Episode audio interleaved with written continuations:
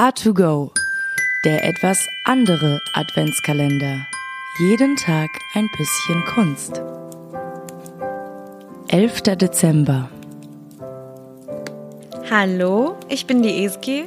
Ich besuche die P-Klasse der Arturo Schauspielschule und ich lese euch heute das letzte Kapitel von Patterson kriegt Weihnachtsbesuch von Sven Nordquist vor. Damit es in eurem Herz ganz warm wird.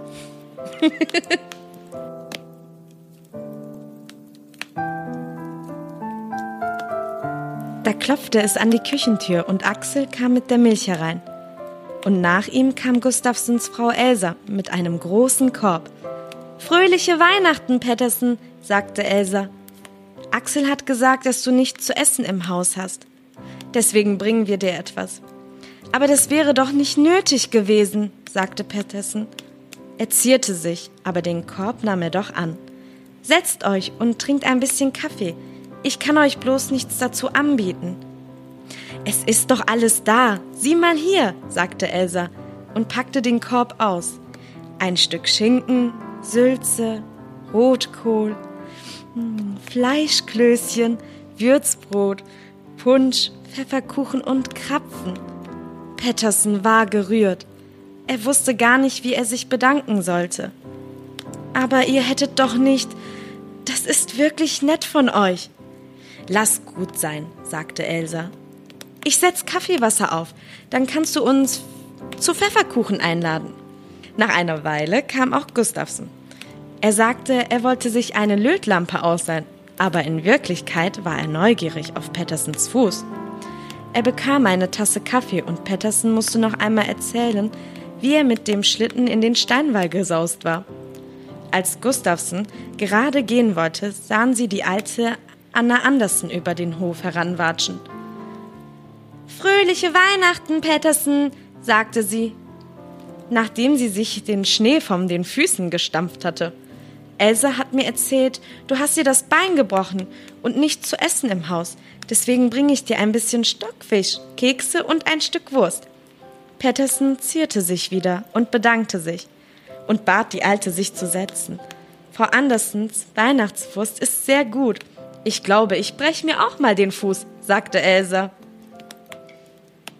Gustafsson blieben noch eine Weile. Als sie gerade die Weihnachtswurst probierten, kamen die Nachbarn Lindgren. Sie wollten wissen, wie es dem Fuß ging. Und weil sie von Andersen gehört hatten, was passiert war, brachten sie gleich etwas zu essen mit. Patterson zierte sich und bedankte sich und verbeugte sich und lud Lindgren ein, zu Kaffee und Keksen noch zu bleiben die Anna gebacken hatte. Bald darauf kamen die Nachbarn Jönsen und wenig später Nietzens Kinder. Alle brachten einen Korb mit, denn alle hatten gehört, dass Patterson mit einem gebrochenen Bein in seiner kleinen Hütte saß und hungern und frieren musste. So viele Leute waren schon lange nicht mehr in der Küche des Alten gewesen. Zuletzt an seinem 60. Geburtstag. Und das war schon eine Weile her. Findus fand, dass alte Leute zu viel redeten und zu wenig spielten. Und er war froh, als Nietzens Kinder kamen. Stolz zeigte er ihnen den Tannenbaum, der in der guten Stube stand. Schaut euch das mal an, riefen sie. Findus und Patterson haben einen selbstgemachten Tannenbaum. Alle drängelten sich in der guten Stube. Oh, wie schön, sagte sie. Und kann man einen Tannenbaum selber machen? Du bist ja ein ganz tüchtiger Kater, Findus. Und das fanden Pattersons und Findus auch. Dann musste Gustafsson nach Hause und da gingen alle anderen auch. Patterson schaute ihnen vom Fenster nach und lauschte, wie die Stimmen im Schneegestöber verschwanden. Danach wurde es sehr still.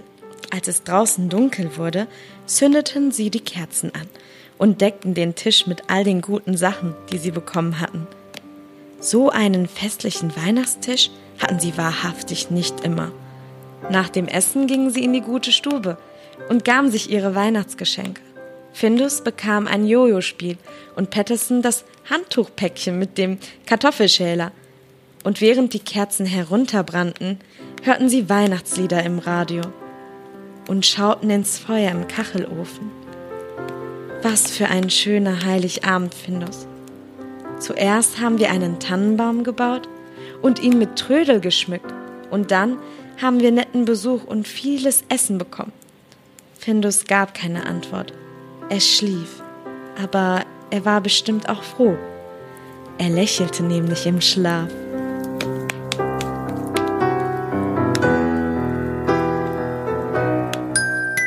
A2Go, dein Adventskalender.